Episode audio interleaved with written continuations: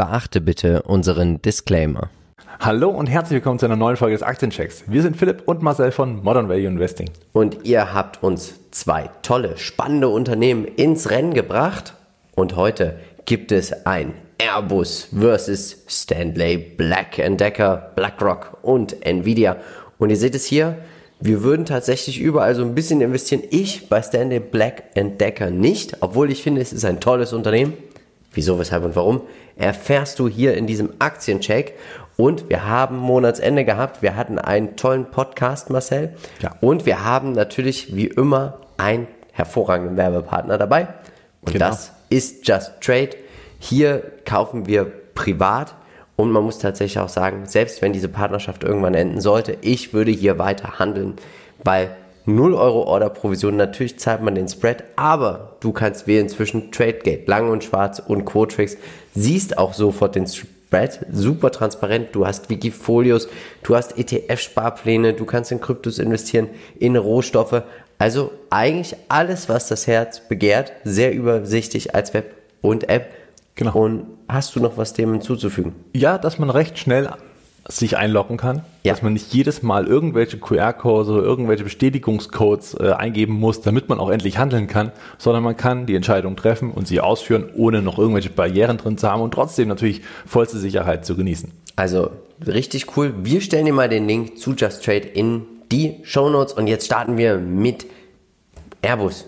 Und sie sind das größte europäische oder weltweit zweitgrößte Unternehmen für Flugzeugbau, Raumfahrt und Militärbedarf. Und ich bin überzeugt, wenn alles ihnen so in die Karten spielt, wie sie das möchten, dann werden sie auch die Nummer eins irgendwann werden auf der Welt.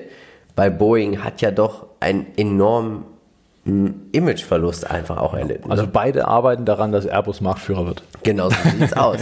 Ja. Du hast uns Investmentthesen mitgebracht. Genau. Und Antithesen. Schieß mal los. Äh, These, die dafür spricht, natürlich der weltweite Luft- und Weltraumver äh, Weltraumverkehr, der nimmt natürlich weiter zu.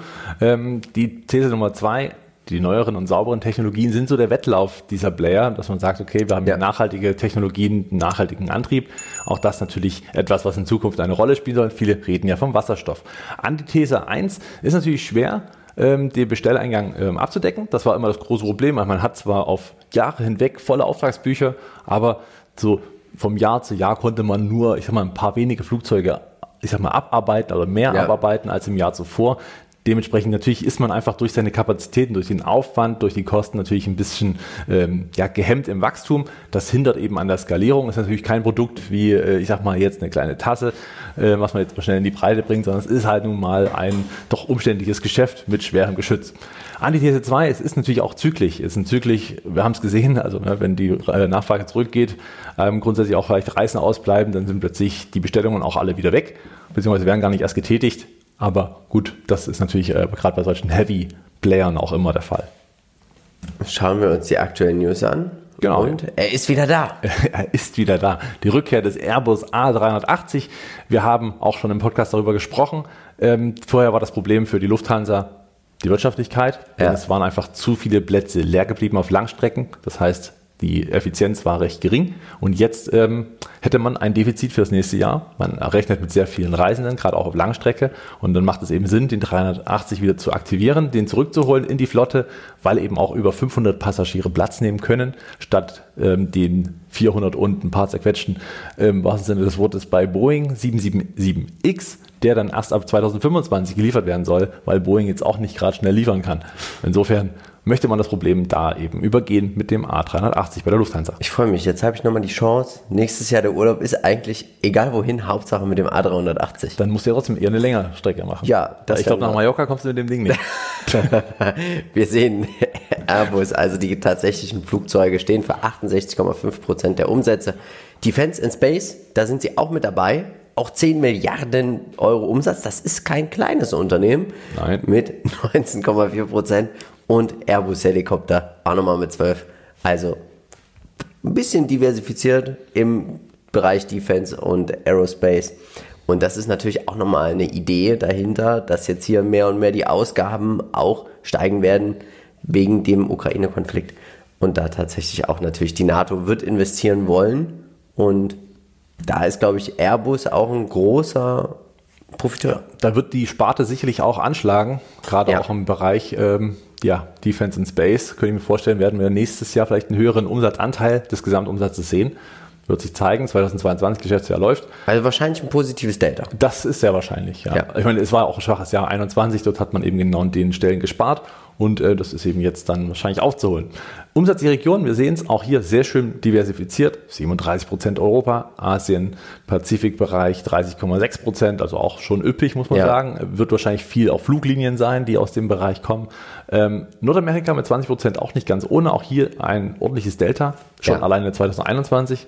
Ähm, ja, der Rest verteilt sich so ein bisschen auf den Rest der Welt. Das siehst auch du aber auch, dass sie total profitieren von dieser Boeing-Sache. Dass viele amerikanische Airlines jetzt auch bei Airbus auf einmal, wir haben oft im Aktienpodcast darüber berichtet. Ja, das stimmt. Boeing hat sich, wie gesagt, äh, selbst sehr, sehr stark ähm, geschadet. Könnte natürlich jetzt wiederum auch eine Chance sein auf dem Niveau, wo sie stehen, wenn sie es mal schaffen, wieder das ja. Ganze umzukrempeln. Aber ja, dann äh, wollen wir nur hoffen, dass dann zumindest die Altlasten nicht nochmal irgendwie zu Buche schlagen. Bei Airbus sieht das eben besser aus und so hat man natürlich hier den kleinen Vorteil, den man vielleicht bei Boeing nicht hat. Definitiv, also gefällt mir sehr, sehr gut. Wir sehen der Wachstumscode 12 von 15 Punkten. Man hat eine gewisse Zyklik dabei, aber man sieht auch, die Zyklik, es fällt meistens von den Umsätzen her nicht mehr auf das tiefere Tief oder auf das alte Tief sozusagen. Die Durchschnittsperformance für ein zyklisches Unternehmen 12,85 Prozent in den letzten zehn Jahren kann sich meines Erachtens nach sehen lassen. Genau, zeigt auch, dass ein zyklisches Unternehmen in einem stark wachsenden Trend oder in mehreren ja. Trends in dem Falle in doch recht guten Wachstum vertreten ist. Mein Luftraum ist immer mehr und mehr äh, mit dabei und das merkt man natürlich dann auch am Chart und auch in den Umsätzen, dass sie insgesamt zumindest steigen, dass nicht die alten, wie du schon sagst, die alten Tiefs getroffen werden, mal abgesehen vom Corona-Tief, was natürlich dann, ich sag mal, aber auch nur, ich sag mal, auf die alten Tiefs der vorangegangenen Aufwärtsphase getroffen haben. Also eigentlich im Big Picture alles im Aufwärtstrend, alles im Schick. Ich glaube, sie werden sich auch nicht nehmen lassen, wenn dieses ganze Thema Drohnen etc. größer wird, dass sie, da werden sie auch dort sich die Passagierhoheit nicht nehmen lassen. Bin das ich sehr überzeugt. Auch spannend, das stimmt. Fundamental, wir sehen hier 2012 war es noch richtig, richtig viel Umsatz, 74 Milliarden Euro. Das war dann alles ein bisschen auch tatsächlich rückläufig, aber wir sehen auch hier der Cross Profit, also der Rohertrag 2012 10,5 Milliarden Euro und jetzt sind wir bei 10,5 bei weniger Umsatz. Also man hat hier viel an der Profitabilität, an der Rentabilität gearbeitet. Ja. Das gefällt mir richtig, richtig gut. Wir sehen auch hier nochmal den Revenue per Share, also den Umsatz je Aktie und der geht eigentlich tendenziell in die richtige Richtung. Und wir sehen auch hier die Anzahl der Aktien. Es wird gar nicht so wirklich verbessert, tendenziell eher mal ein bisschen zurückgekauft. Gefällt mir auch sehr gut. Also ich glaube, wir haben hier doch einen soliden, soliden Zykliker. Einen soliden Zyklus. Äh, das trifft, glaube ich, ganz gut ja. als Überschrift für Airbus. Ja, das kann man so sagen. Klar, die letzten zwei Jahre muss man immer ein bisschen ausklammern, aber ansonsten doch eine sehr gute und doch recht stabile Geschichte vorher auch. Charttechnisch, ja, hier kommt einiges zusammen. Wir haben gesehen, äh, es gab nach dem Corona-Tief einen Aufwärtstrend, der war auch recht stabil und auch gar nicht mal so schlecht. Also wer da unten eingestiegen ist, äh, hat auch schnell mal im besten Fall verdoppeln können knapp verdoppeln können. Und äh, seitdem ist natürlich erstmal eine Seitwärtsphase. Die Märkte sind natürlich jetzt, äh, ja, ich sag mal, etwas schwierig dran. Wir sehen das ja auch an anderen Aktien. Deswegen hier, ich sag mal, mittlerweile direkt so ein Seitwärts-Abwärtstrend, schon mehr auf Abwärtstrend, weil wir tatsächlich auch tiefere Tiefs sehen. Spannend ist jetzt diese 90 äh. Wenn diese Unterstützung hält, hat man hier natürlich eine schöne Chance, mal reinzugehen sollte aber diese orange Linie, die etwas nach rechts unten neigt, nicht unterschreiten, weil dann ist der Abwärtstrend eingeläutet und dann geht es doch wieder rasch nach unten und dann sind auch Kurse wieder Richtung 60 denkbar. Sollte natürlich nicht der Fall sein, wenn alles soweit gut geht, denn eigentlich die Story müsste für Airbus sprechen. Jetzt mal kurz vor, hattest du Mathe-Leistungskurs? Ja. Das merkt man an den ganzen Kurvendiskussionen. Kurvendiskussionen? Auch herrlich. Wer vermisst das nicht nach der Schule? Wollte ich mal wieder anbringen hier. Reifes Unternehmen im Abschwung. Ja, also das musst du mir erklären. Man musste natürlich jetzt gerade auch in den letzten, ich sag mal, schwierigen Phasen und Corona ist noch nicht vorbei, das darf man auch nicht vergessen.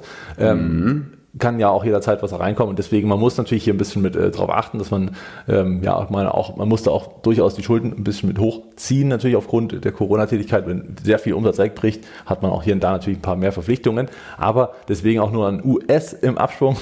Airbus selber ist natürlich eher ein reifes Unternehmen. Äh, ich würde es auch nicht mehr Wachstum so sehr rein, mehr im Reifen, aber immer mit so einem Hang auch mal, dass man auch mal aufpassen muss, dass man ich so glaube, zumindest ja. agil hält, dass man jetzt nicht wie Boeing im Abschwung ist. Ich glaube, dass sie mit dem Abschwung und dem Niedergang relativ wenig zu tun haben werden. Warum? Das liegt daran an der Aktionärstruktur. Der, es ist ja ein deutsch-französisches Projekt und ich glaube, Deutschland und Frankreich würden dieses Unternehmen so tot subventionieren, dass es relativ schwierig wäre. Sie würden Verluste schreiben, aber ich glaube nicht, dass Airbus so ein Massenentlassungen etc. machen würde. Das, äh, ja, klar, das wird natürlich politisch auch nochmal getrieben Ja. sein, aber wie gesagt, Abschwung heißt ja jetzt nicht, dass Nee, das nee. Unternehmen geht vor die Hunde, sondern das heißt natürlich, dass sie hier Ja. trotzdem immer aufpassen müssen, dass sie auch nicht wie Boeing eben, weil Boeing hat glaube- es auch geschafft, äh, sich Ja. in den Abschwung, in den Niedergang zu bewegen und jetzt müssen sie sich neu erfinden oder zumindest wieder Also ich glaube, wenn sie die. Qualität halten, wird man auch in Europa dieses Interesse haben, eher einen europäischen Champion zu haben. Absolut, aber Airbus selber muss natürlich daran arbeiten, Ja. weiterhin adrett zu bleiben und diese Performance auch weiterhin durchzuziehen. Definitiv, ja. Weil das also hat die Qualität natürlich auch, Wie ja. gesagt, das ist ja ein direkter Ja. Vergleich. Boeing hat es in dem Falle versaut. Sie haben es eben nicht geschafft und dann darf man sich eben nicht auf den Lorbeeren ausruhen, Ja. man muss weiter bleiben. Definitiv. Und deswegen ein klein wenig immer den Hang, der dagegen spricht.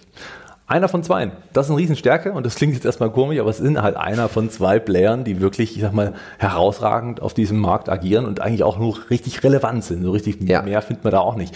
Ähm, politisch relevant, du hast es gerade angesprochen, müssen wir also nicht weiter ausführen. Schwäche selber ist natürlich trotzdem noch ein zügiges Geschäft. Wir haben es gesehen, wenn ähm, ja, die Touristik so ein bisschen lahmt, dann ist es als Hauptgeschäft zumindest immer noch ähm, ja, auch davon getrieben. Chancen sind hier natürlich die sauberen Antriebe. Also wenn sie es schaffen, so ein Wasserstoffflugzeug als erstes rauszubringen, dann gehe ich die Wette, dass Wollen sie ja auch, ne? Bis 35, bis glaub 30, ich. 35 irgendwo so die Richtung. Dann gehe ich jede Wette, dass auch die Fluglinien natürlich auf diese Geräte zurückgreifen werden. Wenn Boeing noch nichts Adäquates dazu hat, dann wird man hier natürlich Marktanteile weiter überlegen wir gewinnen. auch, wie teuer die Zertifikate sind 2035. Ja, Wenn genau. dann hinten nur ein bisschen Regen rauskommt. Ja. Chemtrails. Egal. Ähm, genau, man kann natürlich jetzt als Chance sehen, auch, dass man die Boeing-Schwäche weiter nutzen kann. Nach wie vor ist es der angeschlagene äh, Gegenspieler und ist nach wie vor angeschlagen. Darüber müssen wir, glaube ich, nicht äh, diskutieren. Risiken selber, Regulatorik hat man trotzdem. Ne? Man hat natürlich ein schweres Geschäft, was auch, ich sag mal, immer wieder irgendwo mit äh, politischem Spielball ist. Und der Fachkräftemangel kann auch hier natürlich eine Rolle spielen. Man braucht halt echt heavy, um, also auch Personal, dass man hier das Ganze umsetzt. Raumfahrt, klar, logisch, ist ein Riesentrend, sehen wir ja auch an den Entwicklungen Ja. von Elon Musk und ähm, äh, von, von, von Jeff Bezos. Luftfahrt selber, umweltfreundliche Antriebe haben wir angesprochen und die Drohnen darf man auch nicht ganz vergessen. Lilium und Airbus arbeiten ja beide auch an solchen Geräten und wenn das auch noch mal irgendwann eine Sparte wird, die relevant wird umsatztechnisch, dann ist das sicherlich auch noch ein Riesengeschäft, wenn man überlegt, dass man hier Kurzstrecken mal schnell mit einer Drohne fliegt. Allein dieses, dieses Airbus, ne, die machen ja viel B2B, also die machen ja eigentlich nicht B2C. Und wenn die dann zum Beispiel mit der Lufthansa, die wird das ja auch vermarkten wollen, zum Beispiel, oder EasyJet oder Ryanair. Ich glaube, da, stell dir mal vor, du kommst am Flughafen an und die Flughäfen sind ja meistens außerhalb. Und dann steigst du dort dann in eine Lufthansa-Drohne und wirst nach Hause geflogen. Ja. Wie genau. geil ist das? Das meine ich. Oder an einem zentralen Punkt, wo Ja. du leicht nach Hause kommst. Genau. Also, Also sowas das wie ist- Hauptbahnhof, München, Flughafen, was du sonst Ja, teuer und die haben ja schon die, die so. Slots. Ne? Das ist also Also wer ungefähr, also wer Drohnen spielen möchte, ich würde es tatsächlich über Airbus machen und ich Ja. glaube, dass Airbus hier eine riesen Chance hat mit richtig großen Umsatzsprüngen, Ja. ähm, auch nachhaltig dann wahrscheinlich auch mit Gewinn, je nachdem, am Anfang wird es sehr teuer sein, ne? die ganze Forschung und der ganze Spaß sieht man ja auch bei Lilium, die ja jetzt mittlerweile als Ja. Group auch schon gelistet sind, ich glaube per Spec mal an die Börse gekommen sind. Ne?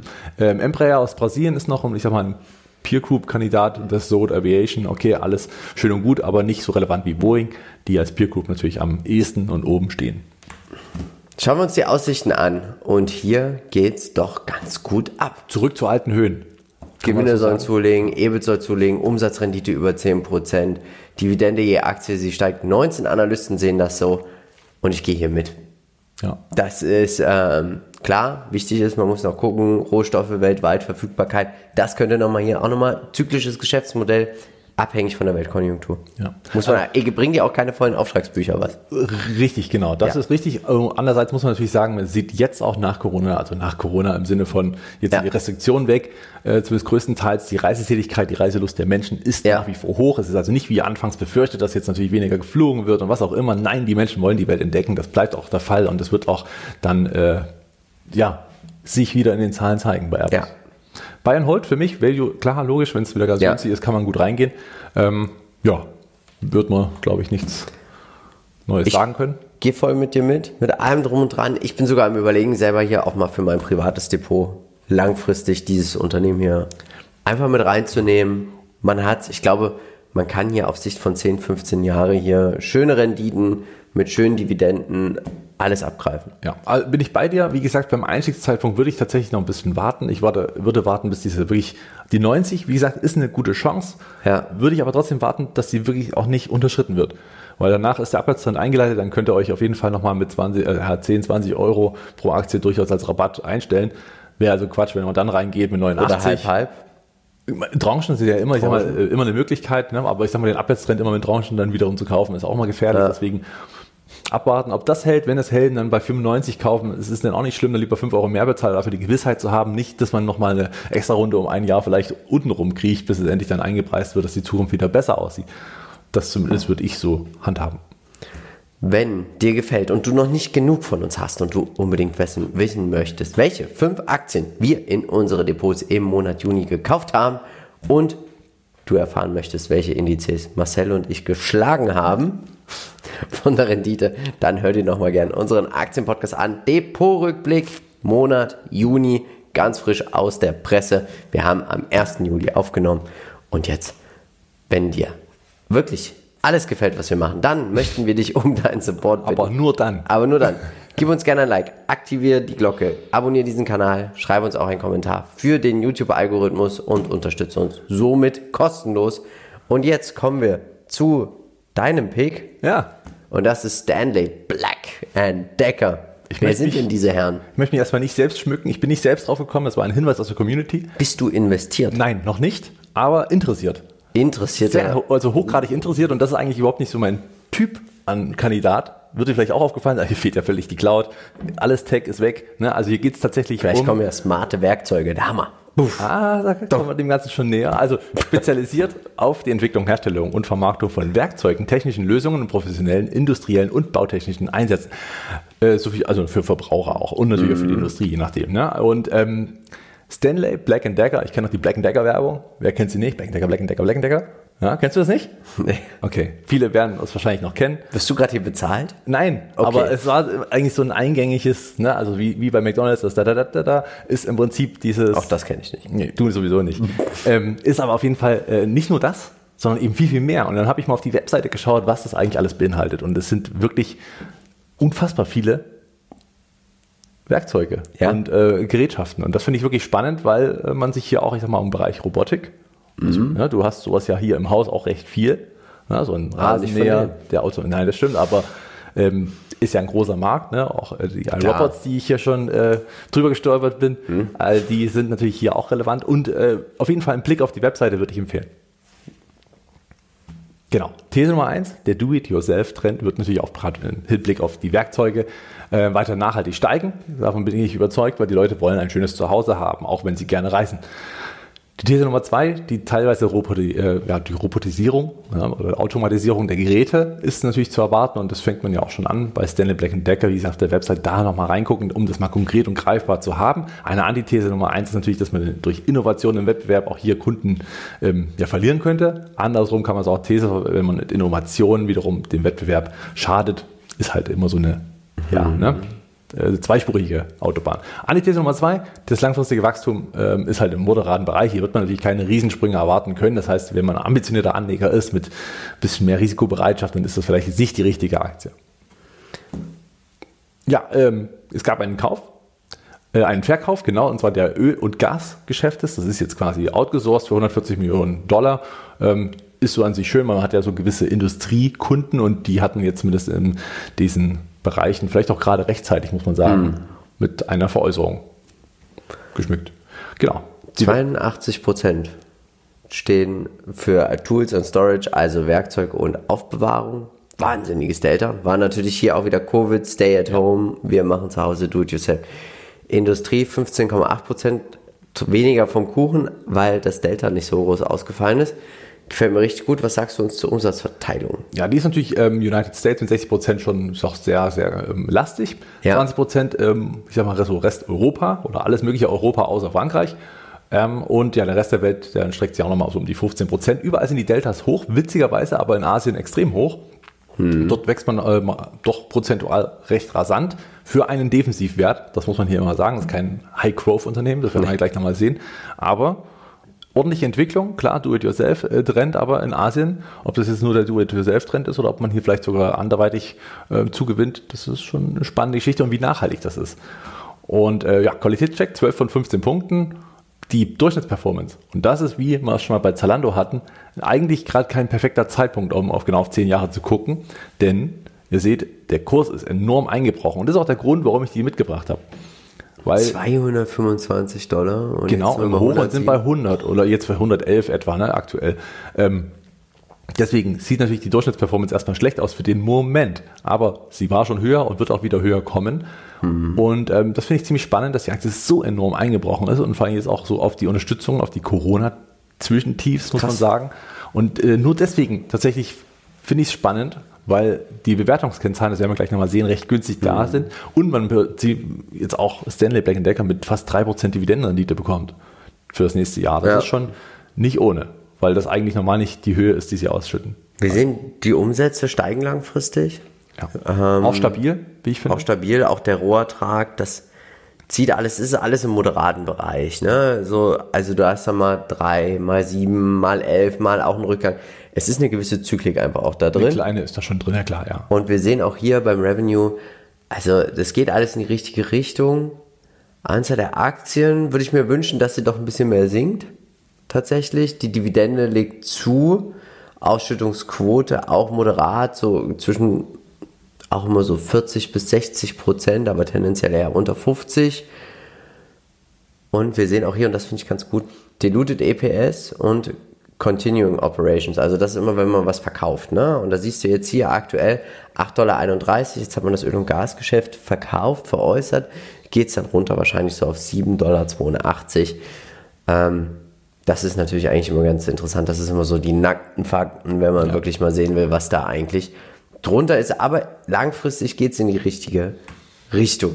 Kurvendiskussion. Genau, und da sieht man halt schon, äh, wahnsinnig enormer Einsturz. Und äh, der Trend, der hier steil nach unten geht, das sieht man an dieser doch recht steilen ähm, ja, Geraden, die hier diagonal durchs Bild zieht, ist natürlich heftig, weil dieser Trend auch sehr stabil natürlich dadurch ist, aber durch die 100 gedeckelt ist, weil das eine Unterstützung ist, die wir schon, ich sag mal, in den vergangenen Jahren öfter mal gesehen haben.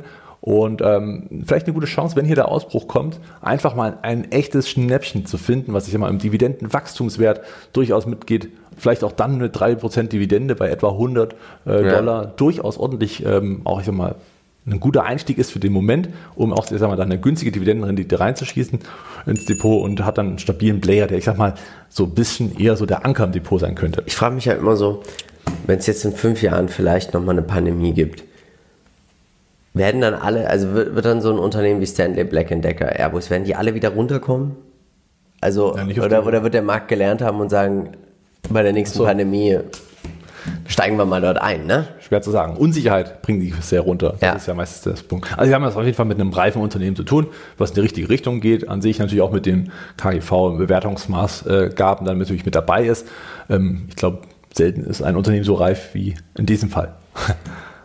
Genau, wir haben ein breites Produktportfolio und das ist, finde ich, das geht der Zyklik mhm. ein bisschen entgegen, dass man eben ja nicht nur, keine Ahnung, eine Gartenhage verkauft, sondern tatsächlich eben sehr breit aufgestellt ist. Man hat ein starkes M&A, also hier äh, sucht man eben, oder sieht man auch relativ schnell mal, ah, hier, das ist nicht so das Geschäft, was noch wirklich lang, mhm. nachhaltig und langfristig gut ist für uns, geben halt raus oder wir kaufen irgendwo was zu.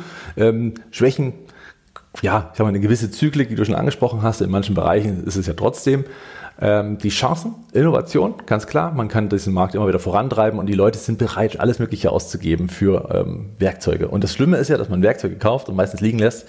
Leihen wäre ja immer, eigentlich gab es mal die Höhle der Löwen, eine Möglichkeit zu leihen oder mal schnell zu mieten. Aber am Ende des Tages kauft man sich das wahrscheinlich trotzdem so. Ein Akkuschrauber und so, das hat man meistens in jedem Haushalt. Robotik ist hier ein großes Thema, glaube ich, wird auch nochmal sehr spannend. Wettbewerb und Rezession ist natürlich ein allgemeines Risiko. Klar.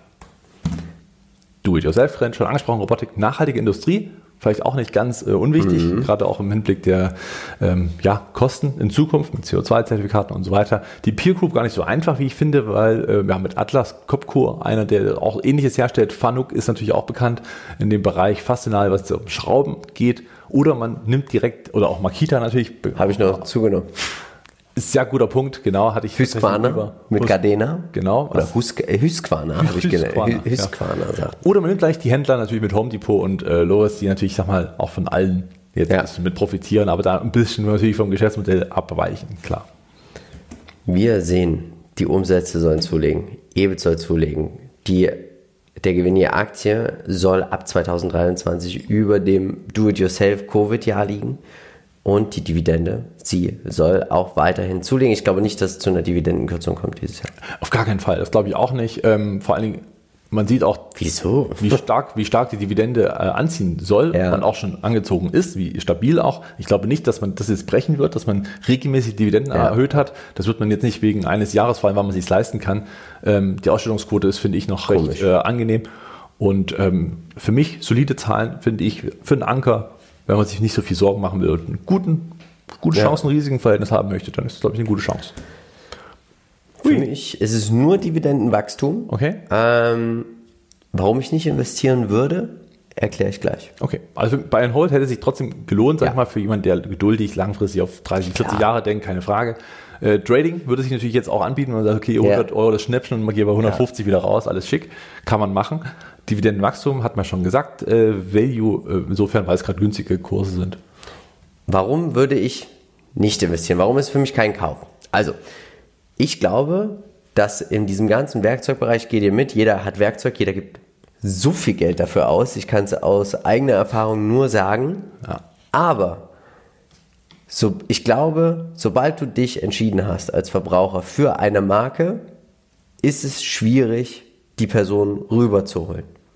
Also wenn du positive Erfahrungen gemacht hast, ob es jetzt Bosch ist, ob es Makita ist, Ja. zum Beispiel, also ich, ich habe auch eine Marke und von der hole ich jetzt alles, selbst wenn das im Baumarkt 10 Euro teurer ist. Okay. Oder günstiger. Also das ist, das ist einfach für mich so der Punkt. Ich glaube, die, die Werbebudgets, also einen Kunden zu akquirieren, ist relativ schwierig. Ich glaube, wenn du jemanden hast, hast du einen Login-Effekt. Okay. Definitiv. Aber ich glaube, dieser, dieser Erstkauf ist so entscheidend und das zu steuern ist schwierig. Also weil du, du fragst dann, also Beispiel Bohrmaschine.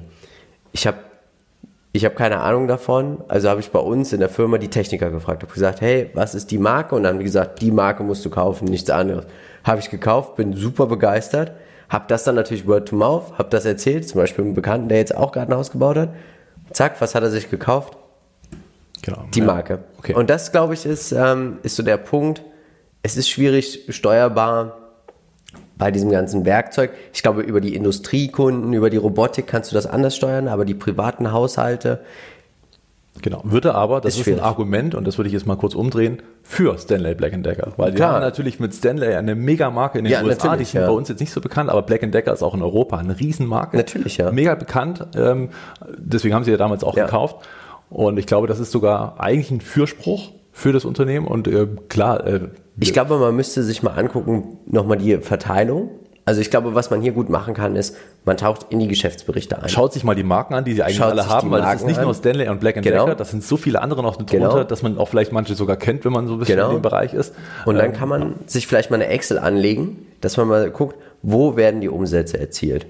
Und dann vergleicht man mal die Anbieter und guckt mal, was weiß ich, Makita. Wo machen die zum Beispiel? Und dann kann man sich ja auch überlegen, Mensch, will ich in diese Länder überhaupt investieren? Weil wenn man, also es ist ja egal, wo Stanley Black Decker klar sitzen in den USA, aber wenn du jetzt zum Beispiel 100% deiner Umsätze in der Ukraine machst oder in Polen oder in Tschechien oder in Deutschland, einfach mal gucken, wo werden die Umsätze erzielt und dann sich überlegen, möchte ich jemand, der zum Beispiel fokussiert ist, wir haben es jetzt gerade gesehen, 60% USA, was ja tendenziell nie schlecht ist, oder möchte ich jemand, der mehr in Europa tätig ist, im asiatischen Bereich. Also das würde ich mir einfach mal die Mühe machen, weil es ist natürlich immer noch eine, eine Eigenkapitalbeteiligung. Wäre dann auch interessant, ob die Wettbewerber tatsächlich diesen Login-Effekt äh, vorzeigen oder ob Genau. man vielleicht den Umsatz gar nicht hält. Genau, weil da könnte man Region. natürlich auch die Deltas gut mal vergleichen über die Jahre und Länder hinweg.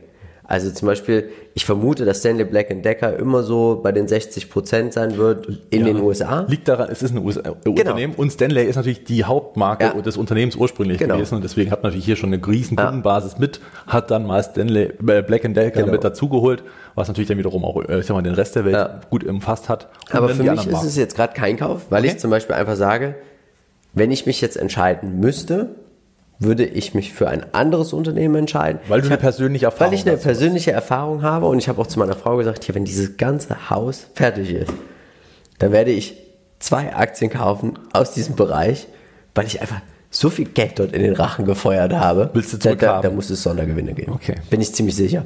Ja. Aber ich kann jeden verstehen, der sagt, ich kenne die Produkte, ich will da rein, 60% USA-Anteil, passt für mich, deswegen Buy and Hold. Ich glaube, wenn man hier einsteigt, wenn man das Unternehmen kriegt mit einer Dividendenrendite von 3%, Dividendenwachstum, macht man hier langfristig, wird man hier auf die Renditen kommen? Meine Frage an dich, was würdest du mit der Dividende machen? Würdest du bei Stanley Black Decker wieder investieren? Das würde ich zum Beispiel nicht machen, wenn ich investieren würde, weil diese Durchschnittsperformance von 5,32%, klar, die Upside ist da, aber ich glaube, da gibt es, würde ich eher, ich würde die Dividende nicht bei einem zyklischen Unternehmen wieder anlegen. Also ich würde tatsächlich eher in ein robusteres in Dauerläufer investieren. Also ich mache das praktisch sowieso ganz anders. Ich nehme die Dividenden und, Und dann nächste Investition, da geht's geht's halt wieder mit rein, rein. Das okay. mache ich dann nicht Mhm. sehr, äh, das mache ich dann einfach mal sehr pragmatisch. Und ähm, ja, das kann man machen, wie man, Ja. ja, wie man will. Wie gesagt, ich würde es auch nicht unbedingt als Sparplan empfehlen. Ich würde, also empfehlen würde ich sowieso nichts, aber äh, als Sparplan mitsehen, sondern einmal Kauf, weil jetzt eben gerade der gute Moment ist. Wie gesagt, den Ausbruch vielleicht noch, würde ich noch hinzufügen als Einstieg. Also nicht jetzt, also nicht nur im Tief, sondern auch im Ausbruch, weil es kann ja auch sein, dass die 100 Dollar nicht halten und es geht weiter runter, was die Bewertung dann natürlich noch günstiger macht. Wie gesagt, Dividendenrendite bei 3% jetzt. Das heißt, wenn man jetzt dabei ist und es steigt eben höher und die Dividenden werden regelmäßig erhöht, hat man auch eine persönliche Dividendenrendite, die schnell mal Richtung Ja. 4 geht. Oder eben noch höher. Dann BlackRock. Ja, Einer der größten, Ver der größte Vermögensverwalter mit der Ja. Welt. Man Äh, kennt sie wer kennt sie nicht? durch die iShares ETFs. Thesen. Ja, die Investitionen und Finanzprodukte werden langfristig weiter steigen. Ne? Also Rendite ist natürlich wichtiger denn je. Wir sehen es vor allen Dingen auch nicht nur in Deutschland, sondern natürlich weltweit. Die Marktdominanz ist meines Erachtens ein unfairer Wettbewerbsvorteil, den man hier definitiv ausspielen kann. Antithese 1, der Ruf des Unternehmens ist natürlich immer politischerseits ein recht schwieriges Ding. glaube aber wenn auch- auch nicht begründet immer. Also wie Ja, ich finde, in Europa begründet. oder in Deutschland. Ja, aber Europa ist ja trotzdem noch ein wichtiges Ja, Geschäft. klar. Äh, vor allem auch natürlich, weil hier auch viel Geld ist, viel Wohlstand ist, was äh, irgendwo auch angelegt werden möchte und kann. Vor allem kann. Sollte. Hier geht es ja auch noch um viel Neugeschäft, ja, weil wir Ja. haben ja auch viel totes Kapital einfach da liegen. Ähm, das darf man nicht unterschätzen. Und dieser politische Gegenwind, wenn gleich irrational in meinen Augen, ist aber eben da, nützt nichts. Genau. Und ähm, jetzt hat man natürlich einen Plan. Man möchte jetzt Investoren für die Finanzierung der Energiewende gewinnen. Man geht also den richtigen Schritt, das man sowieso schon gemacht hat, indem man nachhaltige Investments Ja. anbietet. Ist man eben hier ähm, auch weiterhin aktiv, natürlich auch ein bisschen ums Image aufzupolieren. Klar. Green Rules, ja. Wir sehen, den Großteil der Umsätze macht man mit der ganzen Beratung, auch natürlich mit den Gebühren, alles auch auf ETFs. 78,8 Prozent. Ich glaube, es wird sehr, sehr interessant, weil ja die Märkte runterkommen, wie es mit den Gebühren aussieht. Wie viel Geld auch abfließt, das kann man sich immer mal schön anschauen. Auch. Wird auch berichtet. Ja, Genau. Weiteren Geschäftsbereiche sind, ja, Ja, sag mal, nicht ganz so die üppig und nicht so. Technologie, Beratung etc., also alles unter 10%. Signifikanter Anteil ist, glaube ich, hier wirklich, wenn die Märkte gut laufen, wie viel Geld in die ETFs reinfließt, wie viel bleibt drin. Wird interessant jetzt auch nochmal zu sehen, ob nochmal jetzt ordentlich was abfließt, ob die Leute im, im, im Abwärtstrend sozusagen verkaufen. Das ist aber die Irrationalität der Menschen, Ja. wenn das der Fall sein sollte. Jetzt, wo es ja, im günstiger Supermarkt wird, kaufst du eigentlich bei Angeboten Genau andersrum. Schnäppchen zu. Genau ja. andersrum. Naja, ist verrückt. Ähm, ist Psych- Psychologie, ne, in dem Falle. Ja. Ja, Amerika klar, 64 Prozent, ähm, top. Auch ein ordentliches Delta 2021, aber gut, ähm, ist natürlich noch nicht dieses Jahr, wo die Börsen schlecht laufen. Europa mit 31,5 Prozent auch äh, nennenswert. Asien hat man natürlich auch noch einiges zu gewinnen, aber ist man noch nicht wirklich präsent. Insofern schöne Deltas für 21 zumindest. 15,15 Qualitätscheck ist natürlich immer noch eine deutliche Ansage und 14 Prozent. Und äh, jetzt hat man auch diese Zeitpunktbetrachtung, wie es gerade eben bei Stanley Black Decker. Also jetzt der Zeitpunkt ist schon gerade recht Ja. runtergekommen. Man hat sich schon fast halbiert. Seit dem Hoch muss man auch sagen, oder nicht ganz, das ist vielleicht ein bisschen Aber es ist übertrieben, aber trotzdem es ist schon trotzdem ordentlich rasant runtergekommen und trotzdem stehen die 14 Prozent pro Jahr. Und äh, das ist schon ordentlich. Unglaublich. Wir sehen auch hier, der Umsatz wächst in die richtige Richtung. Auch der Rohertrag, er wächst in die richtige Richtung. Teilweise haben wir auch Jahre dabei, zweistellige Werte. Unfassbar. Ja. Das ist natürlich richtig, richtig stark. Wir sehen auch hier, die Anzahl der Aktien, sie geht zurück, ja. Wir sehen die Dividende, sie liegt zu. Der Payout Ratio ist unter 50 Prozent. Hier stimmt einfach, alles geht in die richtige Richtung und es ist natürlich auch wichtig und richtig, hier auch ordentlich Aktien zurückzukaufen. Ich hoffe, sie machen es auch jetzt gerade, aber sie kennen sich aus mit Aktien. Ich vermute, dass sie ordentlich Aktien auch zurückkaufen. Was sagst du uns heute zum Chart? Ähm, ähnlich. Also es geht natürlich auch hier abwärts, wir haben es gesehen, aber wir haben hier einmal, und das sind die zwei grünen Pfeile, einen doppelten Boden. Den ersten, das sind äh, häufig gute Zeichen, dass man vielleicht tatsächlich einen nachhaltigen Boden auch bildet, mhm. aber dem entgegen wirkt natürlich noch der Trend, der ist weiterhin intakt, es ist also noch unter dieser gelben Linie und solange der Ausbruch nicht kommt, können wir hier noch nicht wirklich sicher sein, ob diese 580 Dollar nicht unterschritten werden. Wenn das der Fall ist, wird sich natürlich der äh, Abwärtstrend weiter fortsetzen. Ja. Aber wie gesagt, ein erster doppelter Boden ist erstmal ein gutes Zeichen. Wenn das vielleicht noch zum dritten Mal bestätigt wird, was die Tage ja durchaus stattfinden kann und dann jetzt eine Gegenbewegung kommen könnte, dann wäre das durchaus ein sehr, sehr gutes Signal. Wenn auch noch der Ausbruch dazukommt, ist das für mich ein guter Grund zum Kaufen. Reif. Reif und Wachstum hat man gehabt, ja, aber man muss natürlich jetzt. Systemrelevant, würde ich auch sagen, sind nicht oh. mehr aus der Welt wegzudenken. Das, das stimmt. Nee, ist auf jeden Fall der Fall. Ähm, wird aber wahrscheinlich auch nicht nötig haben, jetzt großartig Eingriffe zu haben. Es ist eine Dominanz, eine Riesenstärke. Und das ist, kann man jetzt ähm, kritisch betrachten, aber es ist auch einfach für Investoren ein Riesenvorteil. Ja. Der Einfluss ist trotzdem da, das darf man nicht vergessen. Äh, Image ist eine Schwäche, klar, nachhaltige Investments sind hier ein großes Thema, aber auch, ich sag mal, diese äh, spezifischen für bestimmte Trends, die man äh, noch anbieten kann, die kann man natürlich noch weiter ja. diversifizieren. Politische Risiken gibt es, zumindest in Europa, äh, zumindest die mir bekannt sind. BlackRock, der böse, das böse oh Unternehmen, ja, die Macht des Bösen. Naja, Rendite-Trend, also jeder möchte irgendwo Rendite haben, das ähm, sollte man vielleicht trotzdem, wie wir es halt sagen, auch mal langfristig tun, aber ähm, auch das kann manchmal ein Unterschied sein. Nachhaltige Investments, diversifizierte Investments, wie schon angesprochen, Peer Group, Prooffield Asset Management, Gut, ja. T. Rowe Price Group, ich bin investiert und liebe diese Unternehmen. Apollo Global Management, Vanguard Group und Fidelity natürlich leider, glaube ich, nicht Global auch. Ne? S&P Global kann man noch hinzufügen, richtig. Und wenn man das ganze Thema spielen möchte mit einem Schaufelhersteller, dann kann man sich auch mal die MCI Inc. anschauen. Stimmt. Auch tolles Unternehmen, weil sie machen tatsächlich die Indizes. Wir sehen hier, die Analysten rechnen mit steigenden Umsätzen für dieses Jahr. Fast kein Wachstum, aber das ist immer noch gut, weil natürlich diese Sondereffekte Ich könnte mir sogar einen Rückgang auch vorstellen. Ich bin gespannt. Also wenn die Märkte drehen, dann nicht, aber wenn wir jetzt weiter also man so muss taumeln. wahrscheinlich im zweiten Halbjahr, äh, zweiten Halbjahr viel rausholen wieder. Da kann man nur hoffen, dass die Aktien zurückkaufen bis zum Umfall. Eigentlich schon, ja. Bei den Kennzahlen definitiv. Kann man durchaus mal überlegen. Dividende wird steigen, gehe ich mit. Gewinne je Aktie, wird, das wird interessant.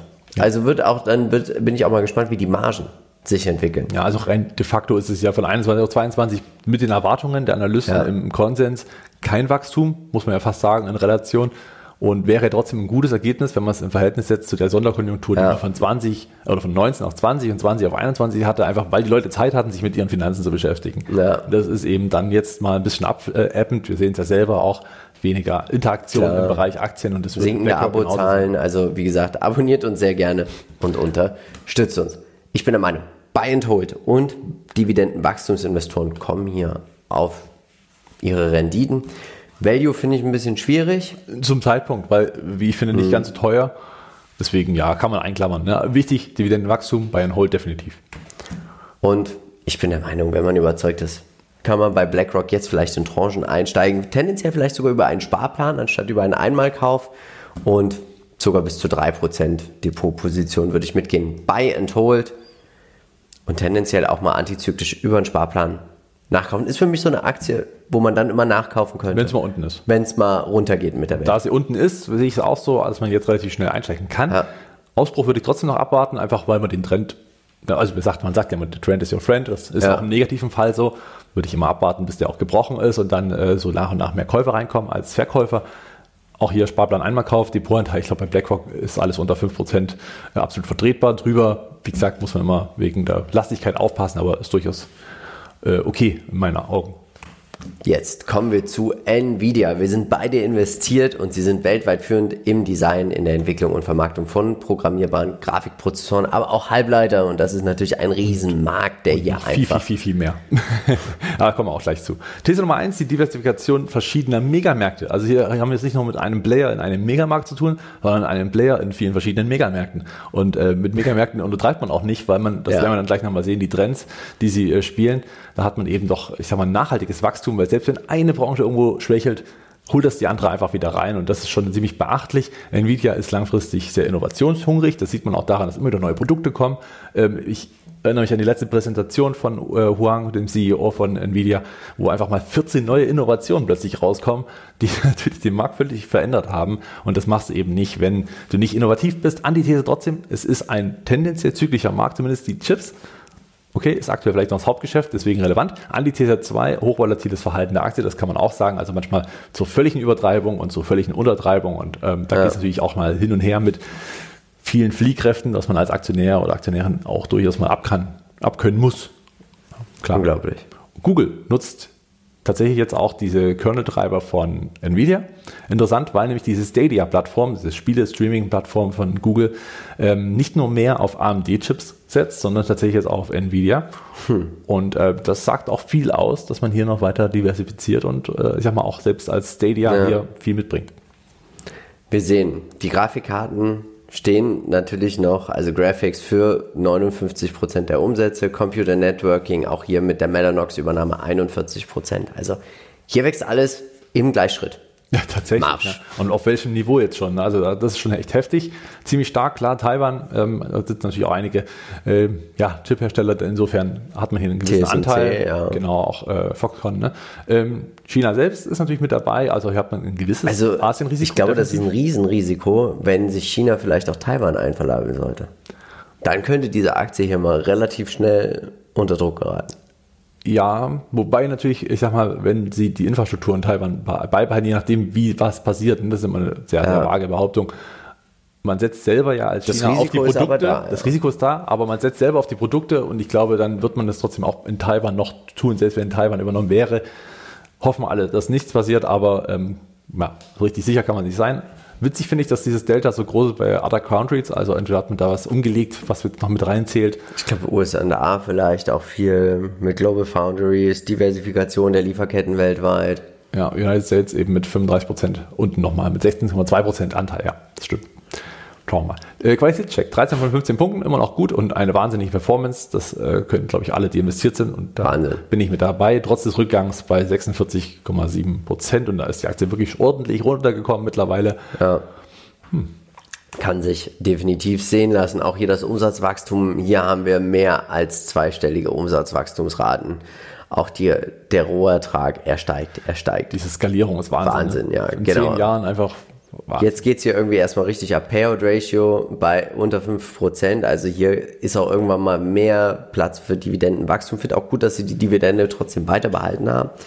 Die Anzahl der Aktien leicht am Steigen, aber eher am Stagnieren. Also hier passt es. Ja, was mir gefällt bei den Dividenden, weil du es gerade ansagst, dass es beibehalten haben, okay, alles gut. Ich finde es sehr gut, dass es nicht erhöht haben. Ja. Weil man einfach das Geld, und hier sieht man ein schönes Beispiel, was man machen kann, wenn man mit dem Geld Innovation vorantreibt holt ja. man viel mehr Mehrwert raus, als wenn man so diese kleine Dividende noch ein bisschen erhöht hätte. Ja. Unnütz. Unnütz. Und hier sieht man auch den Abwärtstrend. Wir sehen sogar hier zwischenzeitlich mal einen Ausbruch. Da ging es ja rüber, dann wieder über die 250 und dann aber aufgrund der gesamten Marktsituation ging es wieder runter. Und ähm, aktuell kämpft man, wie auch schon eben bei BlackRock gesehen, mit einer Unterstützung bei 152 Dollar. Ist auch hier ein doppelter Boden, also auch da hat es gehalten an diesem Niveau. Ja. Und äh, jetzt kürzlich oder gestern erst an, äh, ja, wir nehmen ja heute zum Freitag auf, zum Donnerstag ging es nochmal runter, genau auf diese Unterstützung, hat auch wieder gehalten. Die Frage ist, hält diese auch nachhaltig und kann dann ein Ausbruch erfolgen? Dann ist das ein schönes Kaufsignal. Wenn es unter diese ähm, ja, Preislinie geht, dann geht es auch nochmal Richtung 130. Müssen wir auch äh, mal abwarten und anschauen. Aber ich bin guter Dinge, gerade auch weil so nach und nach die Bewertung und natürlich die Innovation auch ja. Fuß fassen. Wir haben ja ein Wachstumsunternehmen und sie sind teilweise auch im Markteintritt sogar bei vielen Produkten. Das stimmt, daran habe ich auch überlegt, also bei, der, bei dem Einsetzen dieser, des Logos war ich mir auch nicht ganz sicher, bei manchen Sachen passt eigentlich auch der Markteintritt. Ja. ja. ja Stärke, ganz klar. Der CEO ist ein Riesenthema. Ja. Wer, wer so einen Innovationstreiber hat, top. Diversifikation der Branchen ist riesig. Ein zyklisches Geschäft ist klar, aber auch das mittlerweile haben wir gesehen über die Jahre hinweg trotzdem sehr, sehr gut die Chancen sind die Dominanz eigentlich aller Branchen, wo sie tätig sind. Ja. Also hier kann man überall, die sind ja wirklich viel führend und ja. haben einen großen Kundenkreis. Risiken klar, man kann auf vielen Hochzeiten tanzen und sich verzetteln ja. und da hier und da Fehler machen. Das ist ein Risiko. Die Frage ist nur, ob das wirklich eintritt, denn aktuell muss man sagen, machen sie es wirklich hervorragend. Wettbewerb vereinzelt vielleicht, ne, aber wie gesagt, der Gesamtmarkt wächst so stark, dass auch mehrere Player hier äh, Fuß fassen können. Ja, Was für Trends alles, geil, ne? ne? Das, also das finde ich immer wieder klares Argument für diese Aktie vom Gaming, AR, ja. VR, Rechenzentren, Riesenthema, weil auch das natürlich viel Geld bringt. KI, Deep Learning, autonomes Fahren und selbst Krypto ist hier noch ein Thema. Und äh, wenn man so viele Zukunftstrends bedient, glaube ich, ist man auf einer sehr guten Seite als Anleger. Definitiv. AMD, Intel, Qualcomm, Broadcom, TSMC, Text Instruments und viele, viele mehr, die auch in dem Chipsektor sind, aber keine von all denen, und das ist, glaube ich, eine These, die stimmt, tatsächlich inhaltlich und faktisch, ist so breit aufgestellt in den ja. Trends wie Nvidia. Wir sehen auch hier, die Umsätze sollen zulegen, EBIT soll zulegen, die Gewinne sollen zulegen und die Dividenden sollen auch ab 2024 wieder ja, zulegen. Aber verschwindend gering. Ja. Ich bin total gespannt, wie sich das ganze Thema hier entwickeln wird. Buy and Hold. Als Trader natürlich hat man hier ja. mal die Chance, so ein paar äh, Mal, ne, mal das hoch mitzunehmen, so, komm, jetzt nehme ich Gewinne mit und dann wieder runter. Ja. Oder man macht es halt so wie Simon Betchinger, der einfach äh, unfassbar Performance, die selbst nach dem Rücksetzer noch weit, weit vorne liegt. Wunderbar. Also der Gründer von TraderFox. High Growth ist es nach wie vor. Ja, Spekulationen sehe ich jetzt vielleicht eher, würdest du wahrscheinlich begründen mit den aktuellen, dass, immer neueren dass das Technologien. Alles so klappt, wie sie sich das mit, ja, vorstellen. Ich bin der Meinung, wenn man überzeugt ist, Buy and Hold, Sparplan, wenn es mal wieder runtergeht, einmal Kauf, Depotanteil bis 3%, kann man machen. Ja, Buy and Hold, so mache ich es auch, gebe ich, äh, würde ich gleich so sagen. Rücksetzer, wie gesagt, den jetzt, hier kann man durchaus nutzen, wenn der Boden hält, wenn, die, ja. wenn der Ausbruch erfolgen sollte. Sparplan kann man auf dem Niveau eher machen. Trotzdem werde ich eher fürs Einmal kaufen. Depotanteil, ja, also vernünftig wäre wahrscheinlich so Richtung 3. Kann aber auch verstehen, wenn da jemand sagt, ich gehe hier voll Fahrt, weil die Chancen recht ja. gut sind, dass sie in Zukunft noch weiter sehr, sehr stark performen. Deswegen kann man hier auch vielleicht ein bisschen mehr Risiko gehen. Jetzt ist natürlich die Frage, wer darf es eigentlich als nächstes sein? Komm in unsere Facebook-Gruppe, stimm mit ab oder folge uns auch auf Instagram. Schreib uns gerne deinen Wunsch. Wir freuen uns, wenn du nicht genug von uns hast. Dann schau dir jetzt nochmal unseren Aktienpodcast an, Depot-Rückblick Juni und auch den letzten Aktiencheck. Es lohnt sich auf jeden Fall. Und jetzt wünschen wir dir noch eine schöne Restwoche. Freitag gibt es wieder den nächsten Aktienpodcast. Und dann bleibt uns eigentlich nur noch eins zu sagen. Wir vom Modern Value Investing sind überzeugt, es gibt immer irgendwo einen Bullenmarkt. Natürlich werden wir versuchen, diesen zu finden, um dann auch in diesen zu investieren. Also, tut uns einen Gefallen und bleibt dabei bei Modern Value Investing. Ciao. Ciao.